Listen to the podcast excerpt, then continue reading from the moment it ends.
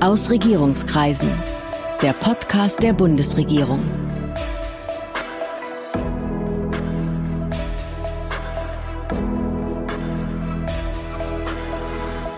Hallo, willkommen zu Aus Regierungskreisen, dem Podcast der Bundesregierung. Ich bin Sven Siebert, ich bin Gastgeber dieses Podcasts und heute habe ich hier mal wieder eine echte Staatsministerin zu Gast, Monika Grütters. Sie hat ihren Dienstsitz im Bundeskanzleramt und ist seit 2013 Beauftragte der Bundesregierung für Kultur und Medien. Manchmal sagt man Kulturstaatsministerin oder besonders klangvoll BKM. Monika Grütters stammt aus Münster. Sie hat Germanistik, Kunstgeschichte und Politikwissenschaft studiert, sitzt im Vorstand der CDU, ist Bundestagsabgeordnete und heute hier, um sich mit mir über die Kulturpolitik in der Corona-Krise zu unterhalten. Guten Tag, Frau Grütters. Guten Tag, Herr Siebert. Gibt es denn überhaupt noch Kulturpolitik ohne Corona? Also einen Stillstand der Rechtspflege können wir jedenfalls hier im Kulturministerium nicht beklagen. Wir unterhalten uns regelmäßig zum Beispiel über ein großes Vorhaben, nämlich die Stiftung Preußischer Kulturbesitz zu reformieren, wie wir das anpacken. Wir entwickeln gerade im Bereich Erinnerungskultur eine neue Förderung für Orte der Demokratiegeschichte, damit sie neben den schwierigen Abgründen unserer Geschichte, wie zum Beispiel der Aufarbeitung der NS-Zeit, der SED-Diktatur, den Themen wie Flucht, Vertreibung, Versöhnung oder Kolonialismus, eben auch die Höhepunkte unserer Geschichte enthält. Dazu zählt dann die Paulskirche beispielsweise in Frankfurt oder das Freiheits- und Einheitsdenkmal, das Hambacher Schloss. Alles das soll in eine neue Konzeption. Dann sprechen wir natürlich regelmäßig über die Berlinale, über die Festspiele in Bayreuth, wann und wie wir den Verlagspreis und den Buchhandlungspreis vergeben. Klar, Corona liegt über allem und natürlich hat es sich auch so in die Details eingefressen. Aber unsere Kulturpolitik im Sinne unserer Einrichtungen und der Künstler machen wir natürlich mit Leidenschaft weiter. Aber insgesamt geht es tatsächlich im Wesentlichen jetzt um die großen Hilfsprogramme, oder? Ja, natürlich. Und um das tägliche Leiden der Kreativen, was mich auch sehr bekümmert und belastet, muss ich ehrlich sagen. Ich, mir selber blutet ja auch das Herz und wenn ich das sehe und wir bekommen viele Briefe. Ich kenne die Lebensweise vieler Kreativer und ahne das. Außerdem, wie gesagt, sind wir im ständigen Austausch mit den Dachverbänden, um auch Hilfsprogramme passgenau zu kreieren. Aber da ist schon ein allgemeines Leiden und man darf eins dabei nicht vergessen, den Künstlerinnen und Künstlern geht es auch nicht nur um materielle Einbußen. Es geht bei denen manchmal wirklich um die nackte Existenz. Vor allen Dingen aber trifft dieser Lockdown ihren Lebensnerv.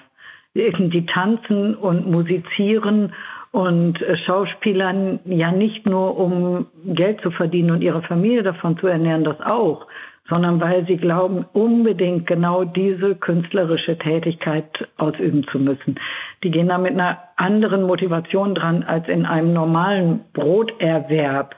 Und deshalb sind die so tief in ihrer Seele auch getroffen jetzt. Und das geht auch an mir nicht spurlos vorüber. Und wenn ich mal bedenke, wie ich als Publikum schon denke, ich fühle mich wie auf Entzug, da kann man sich vorstellen, wie es den Künstlern selbst geht.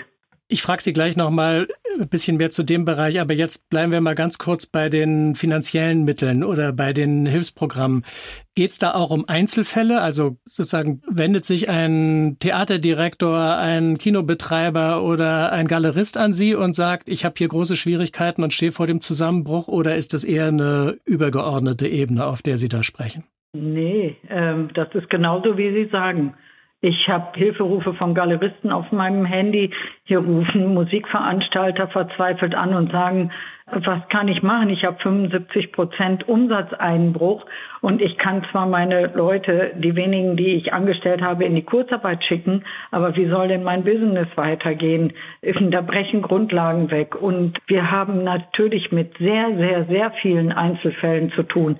Die Einrichtungen, also die Institutionen selber, die diese Künstler beschäftigen, das sind ja in der Regel Häuser, die in staatlicher Trägerschaft sind. Ob es Kommunen sind, also Gemeinden, die Länder, die hoheitlich für die Kulturpolitik übrigens zuständig sind, oder eben auch Einrichtungen beim Bund, die Stiftung Preußischer Kulturbesitz mit ihren 19 Museen, wird hier nicht untergehen.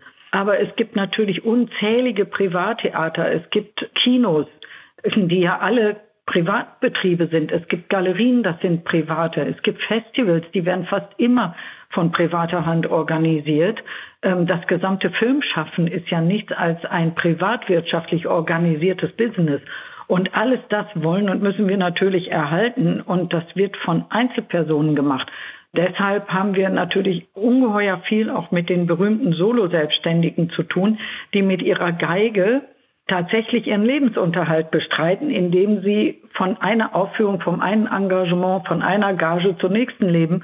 Und die sind auf einmal wirklich in heller Not. Das größte Rettungspaket heißt Neustart Kultur. Das ist dotiert mit einer Milliarde, wenn ich das richtig weiß. Aber von einem Neustart kann ja bisher eigentlich gar keine Rede sein. Das ist eher Stillstand Kultur, oder? Ja, dazu muss man sagen, also mein Etat in friedlichen Zeiten beträgt ungefähr zwei Milliarden Euro und eine Milliarde habe ich im Juni vergangenen Jahres nochmal zusätzlich bekommen, um in der Tat nach dem ersten Lockdown den Kulturbetrieb buchstäblich wieder ans Laufen zu bringen.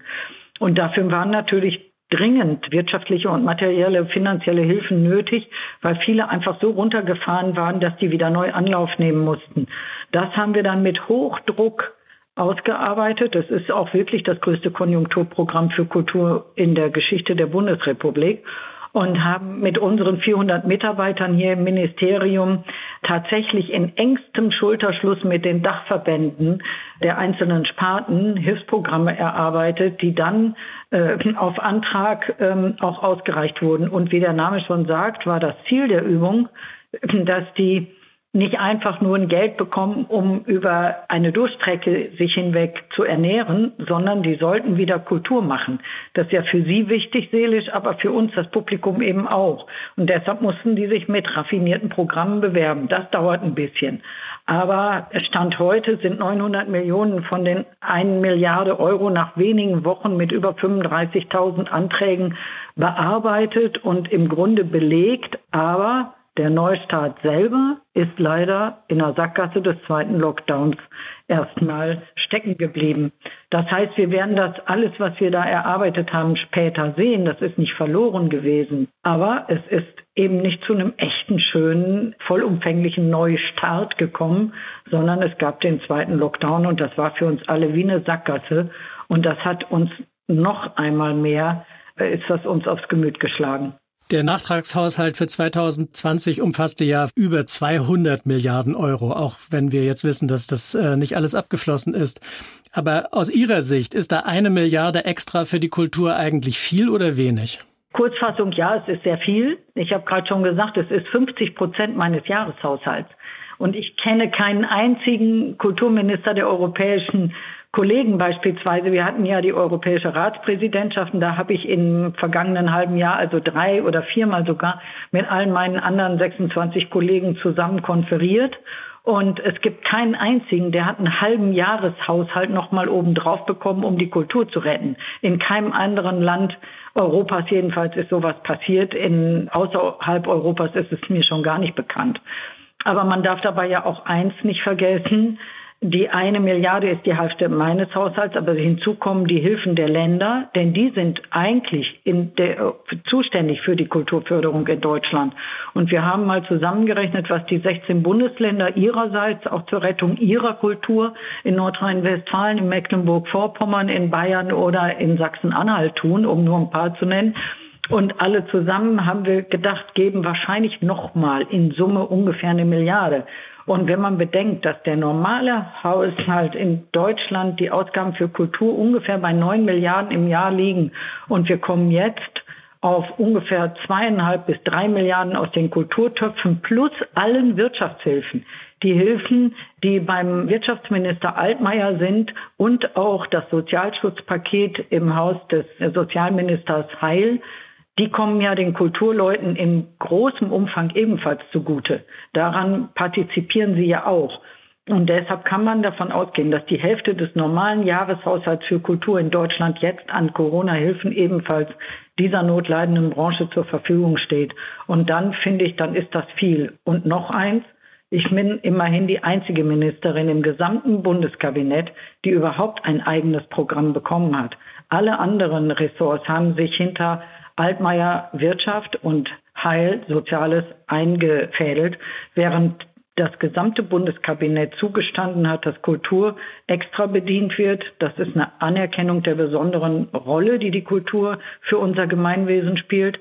Aber es ist auch die Einsicht, dass da hinter diesem Überbegriff Kultur ein so komplexes, vielgestaltiges Flechtwerk steckt, dass da schon eine große Sachkenntnis nötig ist, um wirklich passgenau zu helfen.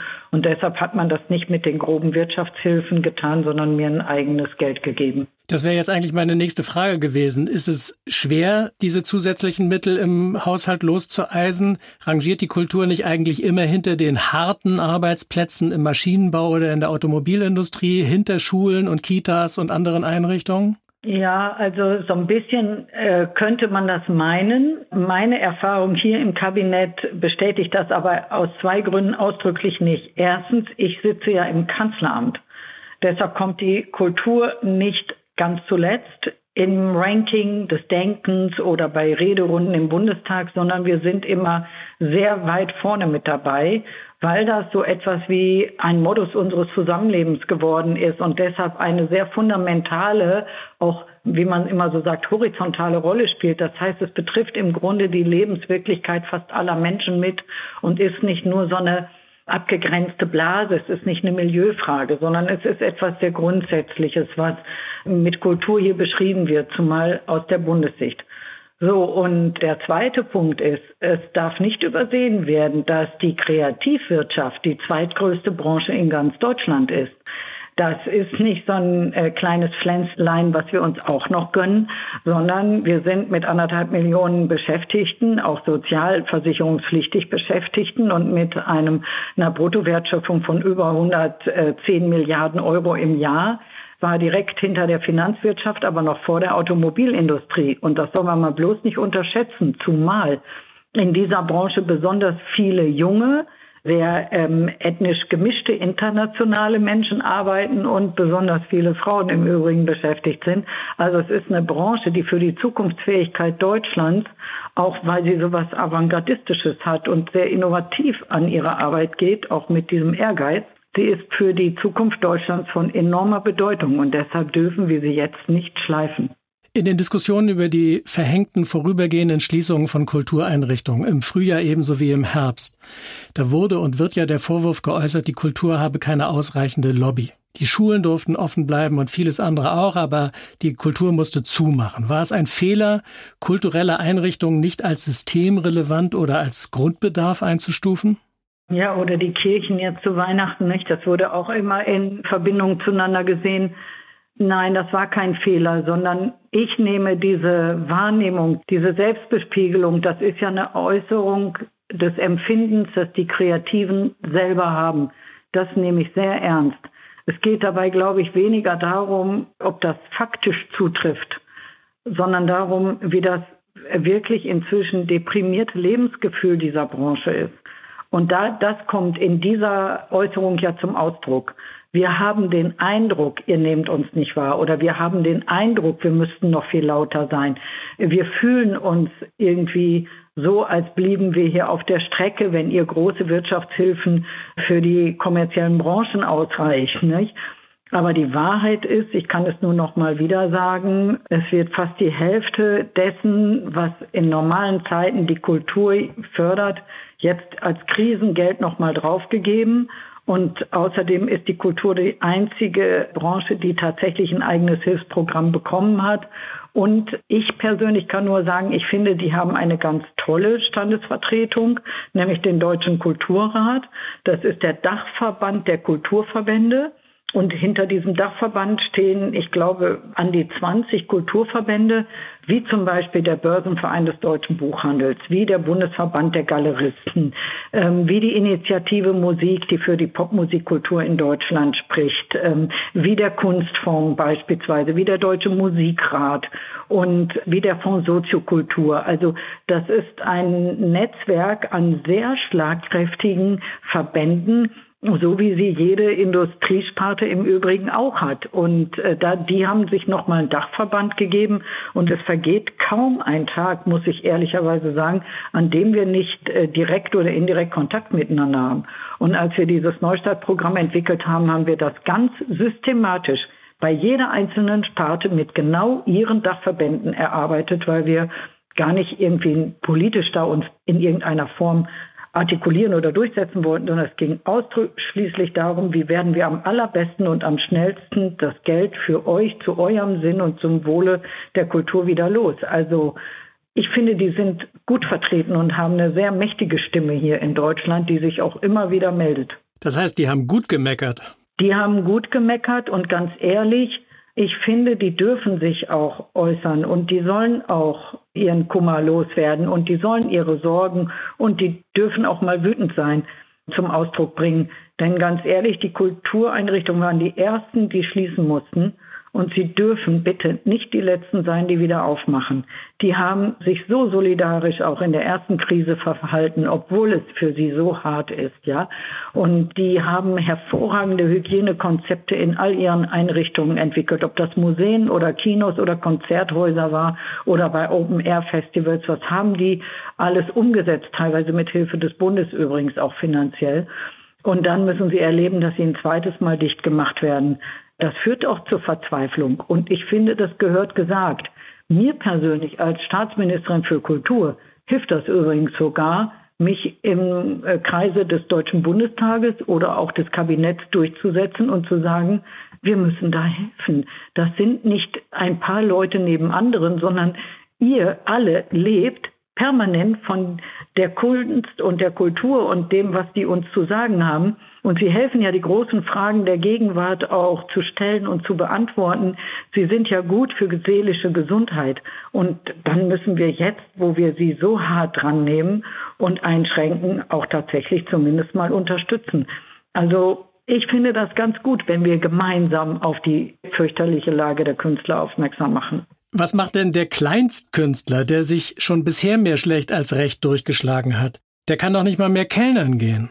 Ja, also das ist in der Tat eine große Herausforderung und auch eine Sorge, die ich habe. Wir haben schon im Frühjahr arg dafür geworben, dass wir eine eigene Hilfsstrecke für sogenannte Solo-Selbstständige entwerfen. Das sind natürlich nicht nur Künstler, sondern das sind natürlich auch Hausmeister, mobile Fußpflegerinnen, Fahrradboten und dergleichen. Aber es sind vor allen Dingen sehr, sehr viele Kreative als sogenannte Solo-Selbstständige unterwegs. Also die sind nicht fest angestellt in einem Opernhaus oder in einer Galerie oder bei einem Verlag, sondern die arbeiten freiberuflich und haben nichts als ihr Instrument oder ihren Computer, wo sie als Autoren arbeiten. Und trotzdem leben sie von dem, was sie machen. Und jetzt können sie keine Lesungen mehr machen. Sie können nicht mehr auf eine Kunstmesse gehen. Sie können nicht mehr auftreten. Ostern ist eine ganz wichtige Zeit und auch der Advent natürlich, um freiberuflichen Musikern zu ihrem fast schon Jahreseinkommen zu verhelfen.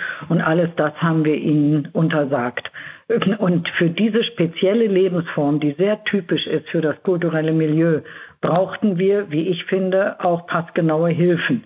Und da war einfach das Wirtschaftshilfenmuster und auch das im Sozialschutzpaket ein bisschen zu grob gestrickt. Dann haben sich alle Wirtschaftsminister der Länder, alle 16 wirklich zusammengetan mit mir, quer über alle Parteifarben hinweg und haben einen Appell an die Bundesregierung geschickt, macht bitte Hilfen für Solo-Selbstständige. Und im Finanzministerium wollte man das nicht hören, weil man eben fürchtet hat, dass dann zu viele bedient werden müssten. Und jetzt im zweiten Lockdown im November, da ist es mir endlich geglückt, mich damit wirklich durchzusetzen.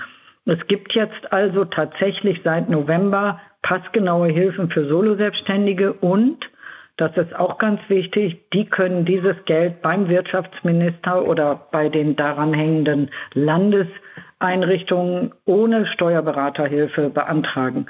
Große Firmen müssen ihre Überbrückungs- und November- und Dezember- und Soforthilfen, so heißen die ja alle, über Steuerberater beantragen. Auf diese Weise versucht man, das so ein bisschen einheitlich zu gestalten und auch dem Missbrauch ähm, einen Riegel vorzuschieben. Aber viele Solo-Selbstständige und in einfachen Verhältnissen lebende, eher bescheidene äh, Künstler haben noch nie einen Steuerberater gehabt und scheuen sich jetzt auch. Deshalb können die bis zu 5000 Euro jedenfalls auch ohne Steuerberater direkt beantragen. Aber das war harte Arbeit. Und wie gesagt, im ersten Lockdown ist mir diese Überzeugung noch nicht geglückt, aber im zweiten, im November, seitdem gibt es das. Nochmal kurz zum Publikum, das ja auch verzichten muss. Was sagen Sie denen, die finden, wir können ohne Tanzen, Theater oder Konzert nicht leben? Denen sage ich, ich verstehe Sie, denn das geht mir ganz genauso. Ich kann mir mein zurückliegendes Leben ohne alles das überhaupt nicht vorstellen. Ich hätte auch ohne das nicht leben wollen, wenn es das nicht hier gibt, dann wäre ich woanders hingezogen, wo es das gibt. Ich meine, ich habe mich aus Münster, Bonn, Florenz, wo ich studiert habe und so, dann ja ganz bewusst für Berlin entschieden, weil das für mich ein Lebenselixier ist und eine echte Daseinsvorsorge. Das ist ja kein Luxus, den man sich nur in guten Zeiten gönnt und auf den man in schlechten glaubt, verzichten zu können. Nein, ich glaube, die Kultur ist nicht Unterhaltung, sondern sie kann und muss ja auch mal Zumutung sein, weil sie uns konfrontiert das ist ihr Selbstverständnis, aber so sehe ich sie als Publikum auch, weil sie uns konfrontiert mit den großen Fragen unserer Zeit und darauf Antworten sucht. Und das hält uns ja geistig und seelisch am Leben. Das sind Anregungen, das sind häufig auch Freuden.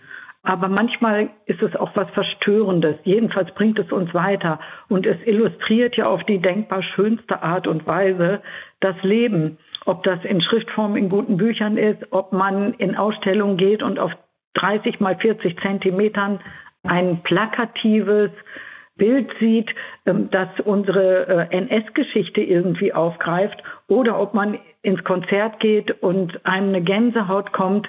So schön ist die Musik, die irgendwann jemand mal geschrieben hat als Erinnerung an seine verstorbene Tochter oder so. Also ich, ich erzähle nur, was die Erlebnisse sind, die man natürlich in der Auseinandersetzung mit Kunst und Kultur hat und dass das nicht abgetan werden kann als äh, Delikatesse für Feinschmecker, sondern das ist Brot für alle. Wir brauchen das. Und Deutschland ist ja gesegnet mit einem großen kulturellen Reichtum, der äh, ja auch auf ein millionenfaches Publikum stößt. Also es gibt schon das breitflächige Bedürfnis nach genau diesen Anregungen.